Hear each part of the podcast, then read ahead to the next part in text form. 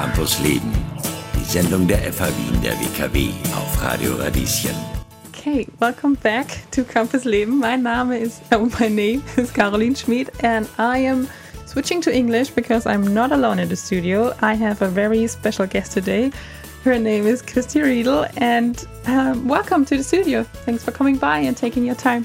Well, thank you for inviting me. It's a pleasure to be up here and talking to you about the new program. So, thank you. Yeah, so um, a lot of big news at the um, FH. We've got a new program starting this semester, this fall semester. That's right. It starts in September. In fact, we have a new pro, two new programs. I need to correct you there. Yeah. We've got um, a new program about um, sustainability finance, sustainable finance. That's an MBA. That's also at the Vienna Management Academy.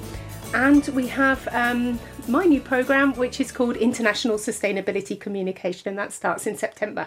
Okay, very exciting. Yes. Um, a very fancy name, and um, sustainability is very trendy right now. Yeah. You hear and read it everywhere, which is good because we need to be, or we need to become sustainable. Um, so my question is, how do you define sustainability in your program?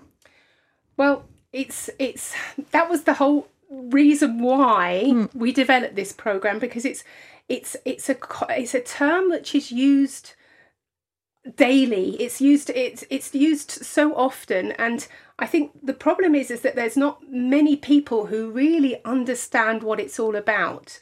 I mean um essentially it's about dealing with our own needs um, without compromising the future, the future generations, um, and, and how they're going to meet their own needs. And generally, we talk about sustainability involving three different um, aspects, and that's e- economic, environment, and social. And um, often you hear people refer to the three P's of sustainability. So that's people, planet, and profits, which refer to those three Ah, um, economic, environment, and social. So um, sustainability is not just about the environment. About it's also about other aspects such as the the social aspects as well. So it's it's quite a broad discipline and it touches on many different disciplines that are taught in business schools. Um, so that's why it's quite a broad discipline. Yeah. Right, right. And communication is very important no matter which P you are referring Yes. to or which you are tackling on. yeah.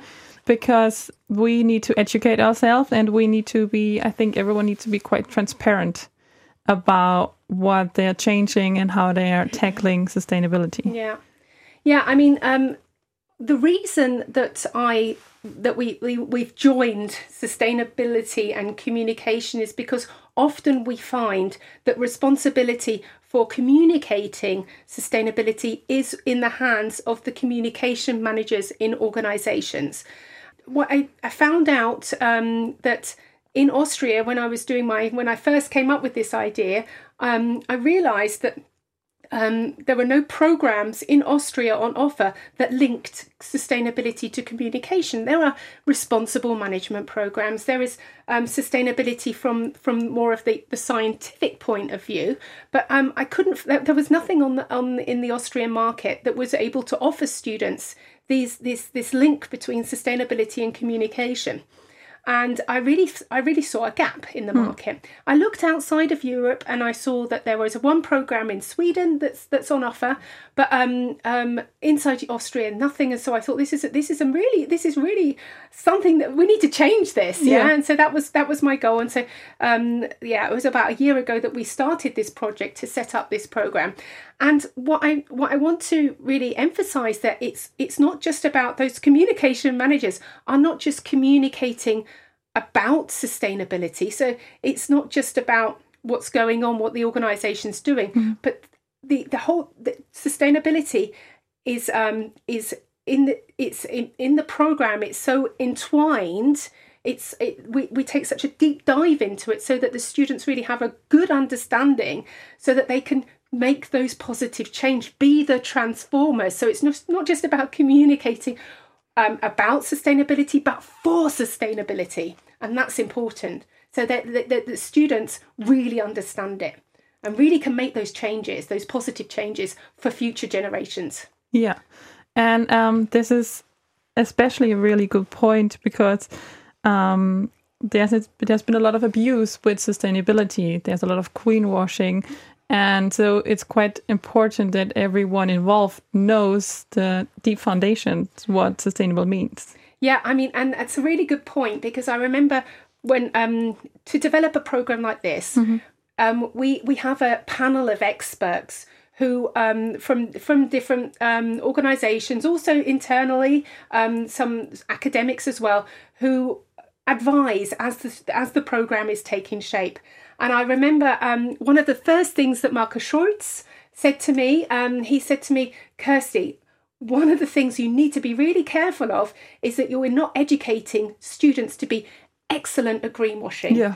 And that was that was something that was I really had in mind throughout the development of the program that this is something that the students of course need to know about greenwashing but they need to know that that's that's not what they're you know that's an absolute thing to avoid because yes we have a lot of greenwashing and um and and this needs to stop right right yeah um so ideally when you finish your program and you work in a company and you're responsible for communication even if like um, the development manager tells you we've got a new sustainable product or something the communicator is then equipped to look over it and say, this isn't really sustainable. Yeah, I mean th- th- that's that, absolutely. I mean they have to really look at the whole the whole organization. So it's not just about this product or that product. Mm. It's about are we being authentic in our communication? Okay, we we're, we're positioning this as a sustainable product, perhaps, but is that is it really sustainable and so that's the job of the, the people who the, the, the graduates from these programs to really look through all of these measures and say are we being true to ourselves because that's what's so important is to avoid greenwashing is to be transparent mm-hmm. yeah and um and and so that's it's um yeah I don't know where I where I started there. Um, yeah, so it's important to avoid greenwashing. Yeah, yeah, and that's yeah. that's and to get like a holistic and fundamental uh, approach and overview of sustainability. Yes, absolutely. Yeah, yeah. I think we already tackled it. I wanted to ask you what you want students to learn, or what you what the goal is of this new program. But I think yeah, we've kind of tackled that already. But um, I mean, students. Um, we are going to be welcoming students who um, who come from um, business administration um, mm. degree programs so um, all those students, students have to have a bachelor degree to to do this um, to to do this master um, in, of continuing education. But also those students who have perhaps done um, um, a, a, bachelor in um, I don't know urban urban planning or mm-hmm. something like that. So um, the the program is broad enough to catch all of those students, but has such a deep dive into areas of communication and sustainability to bring everybody up to the same playing field. Yeah. And I do want to mention as well, I don't know if we said this at the beginning, we probably should have done. Why are we're talking in English? the programme is being taught entirely yes, in English. Good point. Did we say that? I think we forgot. Probably not. Oh dear. But um, yeah, that's kind of important to know. Yeah, so the, the programme is being taught entirely in English. And um, and we we see in um, um, talk and programs taught in English is becoming more and more um, popular. Mm-hmm. Um, it's of course fundamental reason is because of our globalized world.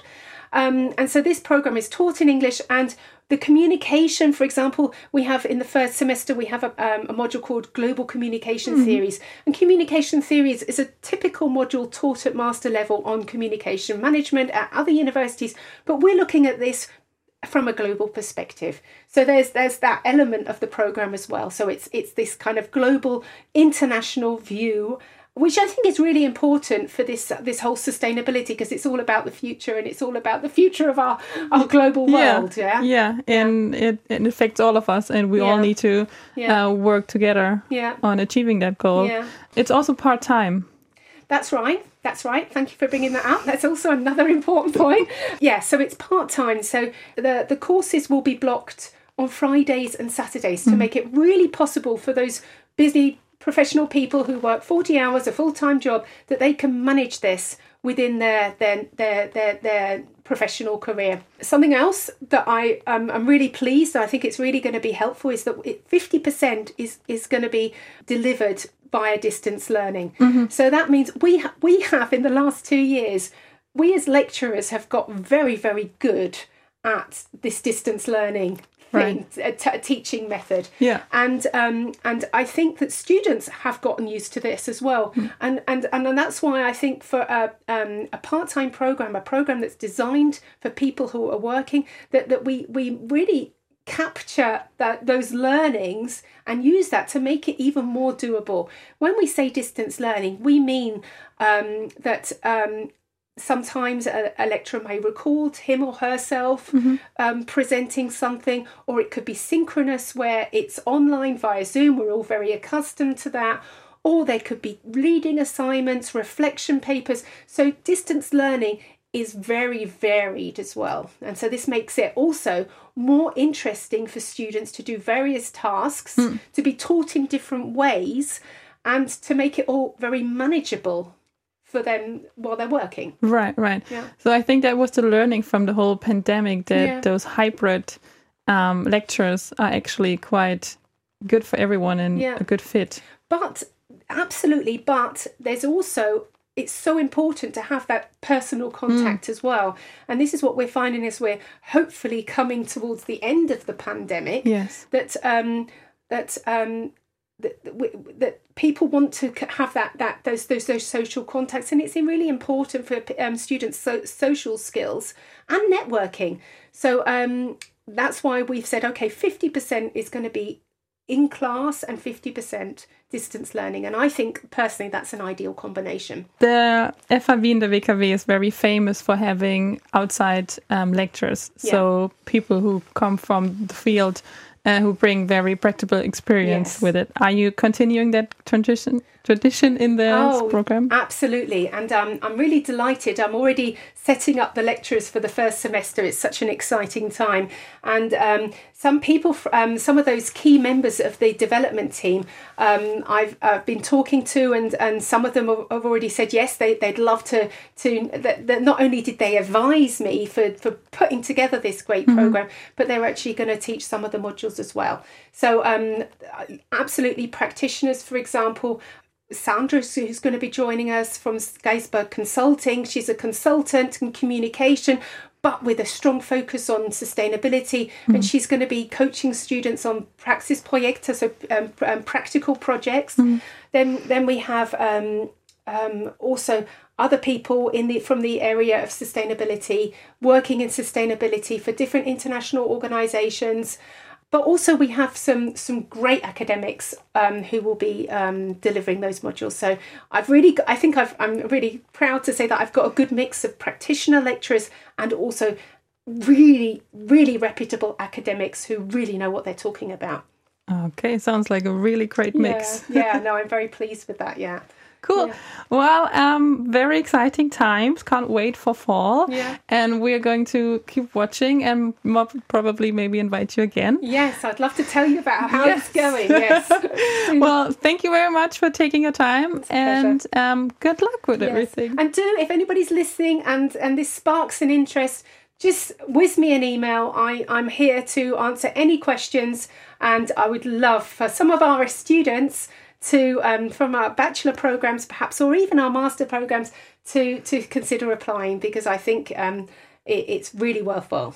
So go for it. Absolutely, Yeah. absolutely. Thank you so much, Christine. Okay, take care. Thank you. Okay. Start Me Up. Das Gründerinnenmagazin aus Wien auf Radio Radieschen.